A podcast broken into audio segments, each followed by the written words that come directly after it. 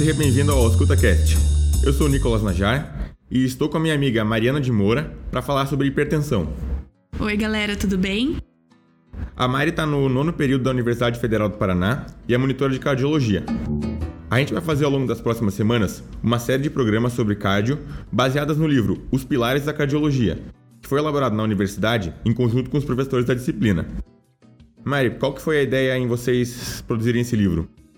Então, a ideia foi juntar os principais assuntos da cardiologia no mesmo, numa mesma apostila. E o resultado ficou bem legal, ficou uma apostila concisa e completa para uma consulta rápida durante a faculdade ou para depois que a gente já tiver formado também. É, ela está à venda como e-book no site da Amazon pelo valor simbólico de R$ reais e a arrecadação desse dinheiro vai toda para o Departamento de Clínica Médica da UFPR. Para quem tiver o interesse, o link para compra vai estar disponível no nosso post. Então vamos lá, pessoal, começando pela introdução. A hipertensão arterial é uma condição clínica multifatorial que cursa com a elevação dos níveis pressóricos e tem como consequência distúrbios metabólicos e lesões de órgão-alvo se não tratada. Além disso, a hipertensão arterial se associa com um risco elevado de algumas doenças, como, por exemplo, acidente vascular encefálico, infarto agudo do miocárdio, insuficiência cardíaca, doença arterial periférica e doença renal crônica. Segundo uma estimativa da Sociedade Brasileira de Cardiologia, a hipertensão arterial atinge cerca de 32% dos indivíduos adultos.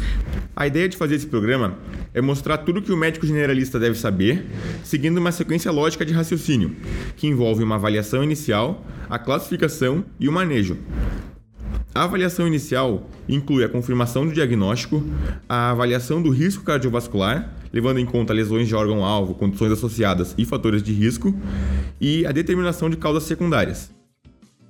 Quanto ao diagnóstico, a hipertensão arterial é definida como pressão arterial sistólica maior ou igual a 140 mm de mercúrio ou pressão arterial diastólica maior ou igual a 90 mm de mercúrio.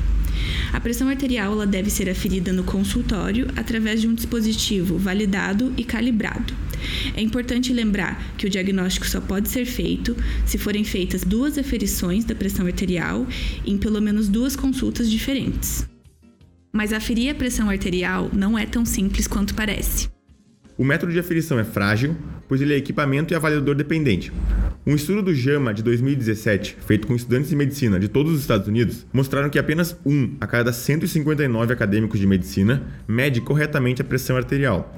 E dados do CREMESP de 2018 também afirmam que 69% dos médicos recém-formados aqui no Brasil não sabem aferir a pressão corretamente. Então é importantíssimo que a gente aborde todos os pontos importantes para serem checados antes da aferição da pressão arterial. A consulta médica carrega tensão, então é importante explicar e deixar o paciente 3 a 5 minutos calmo antes de cada aferição. É importante que a bexiga dele esteja vazia, que ele não tenha praticado exercício físico nos últimos 60 minutos antes da consulta, que ele não tenha fumado em menos de 30 minutos antes da consulta e nem tenha consumido álcool, café ou outros alimentos.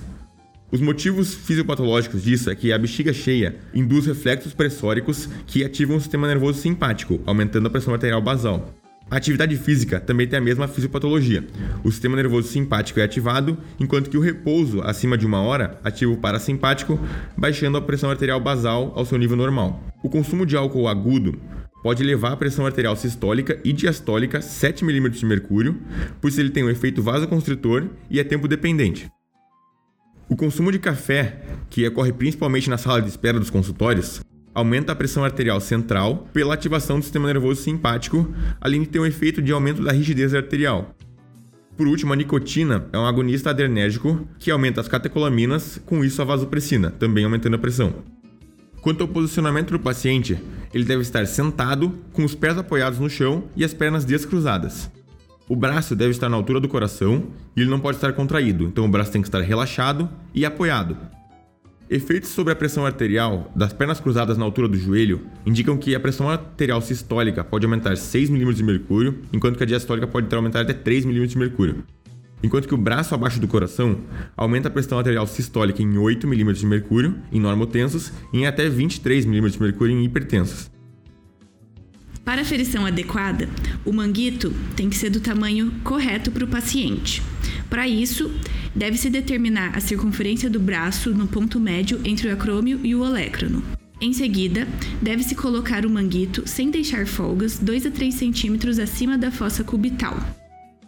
Aí você centraliza o manguito na artéria braquial e estima a pressão arterial sistólica com a palpação do pulso radial.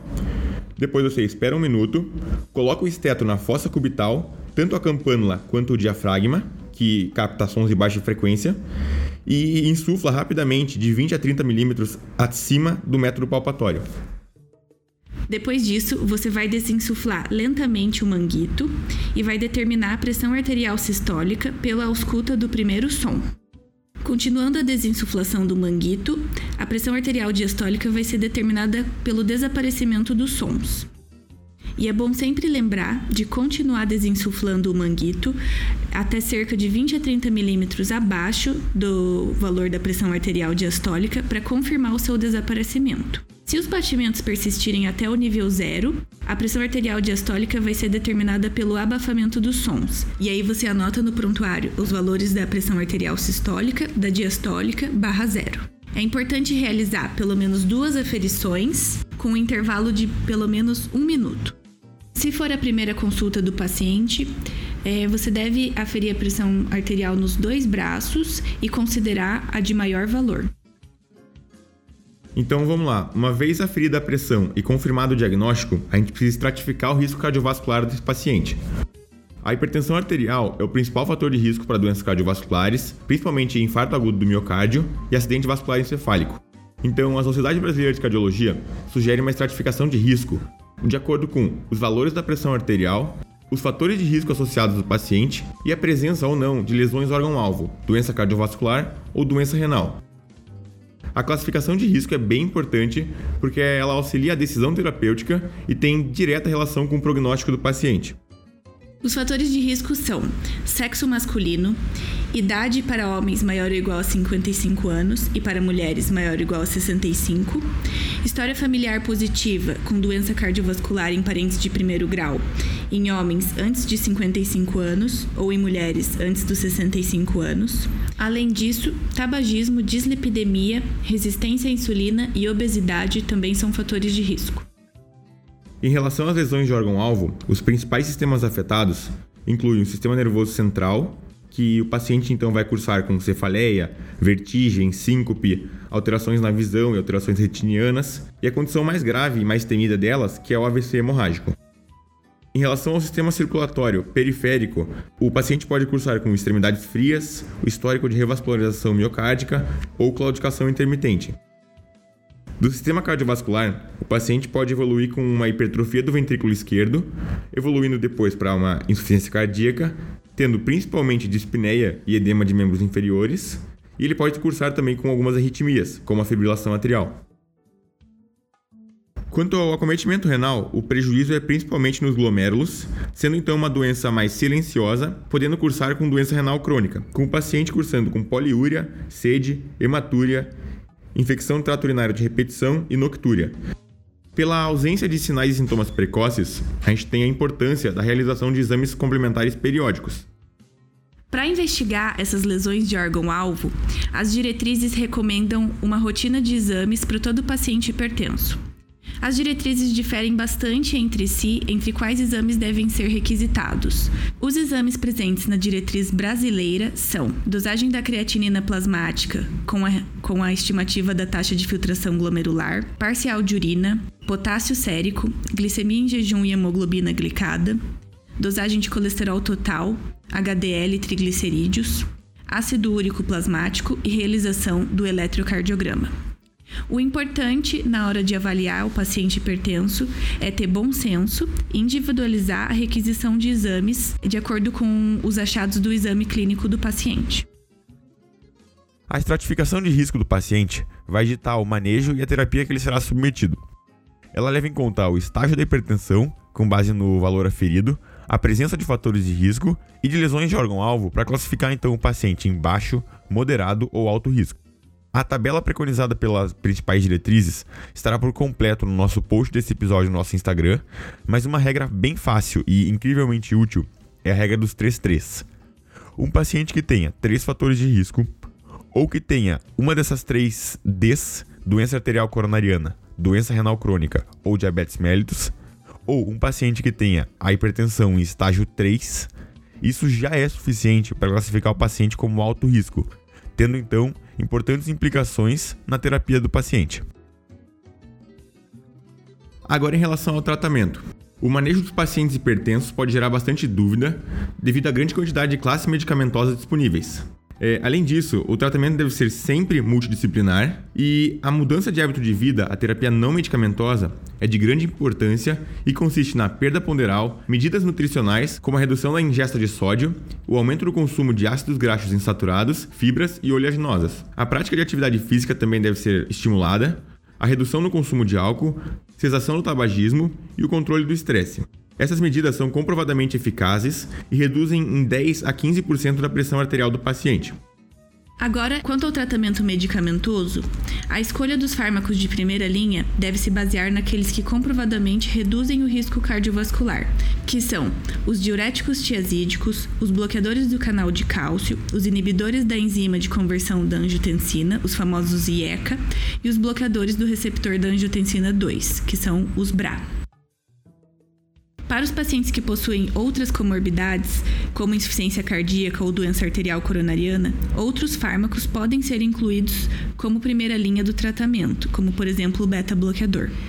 Além disso, é comprovado cientificamente que a associação de dois medicamentos ou mais é mais eficaz na redução da pressão arterial do que doses elevadas de um medicamento isolado. Além disso, utilizando essa associação medicamentosa, é possível proteger o paciente de lesões de órgão-alvos com mais de um mecanismo.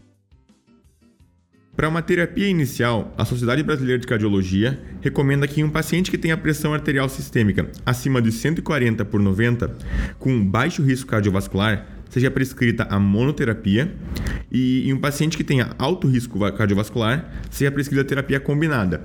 Lembrando então sempre que classes de medicamentos diferentes em doses baixas. Já num paciente que tenha pressão arterial acima de 160 mm de mercúrio por 100, você já prescreve diretamente a terapia combinada. Se o paciente não atingir a meta pressórica recomendada, que seria é pressão arterial abaixo de 140 por 90 ou abaixo de 130 por 80 para os pacientes de alto risco cardiovascular, recomenda-se aumentar a dose do medicamento ou associar a outro fármaco, ou trocar a associação que já estava sendo feita. Lembrando também que em qualquer passo do tratamento, se o paciente tiver algum efeito adverso, recomenda-se trocar essa droga por outra classe. Caso o paciente não atinja a meta com associação de três drogas, esse paciente é considerado com hipertensão refratária e deve ser investigada causas de hipertensão secundária, como doenças endócrinas, como Cushing, por exemplo, ou felcromocitoma, ou doenças renais, como estenose da artéria renal, ou deve-se suspeitar também de hipertensão por causa secundária quando o paciente for jovem ou quando, no momento do diagnóstico, ele tiver lesões de órgão-alvo muito avançadas. Então é isso. O programa de hoje fica por aqui. Eu agradeço a presença da Mari pela produção desse podcast e você vai ouvir a voz dela ainda nos outros programas de cardiologia. Obrigada, pessoal. Até a próxima.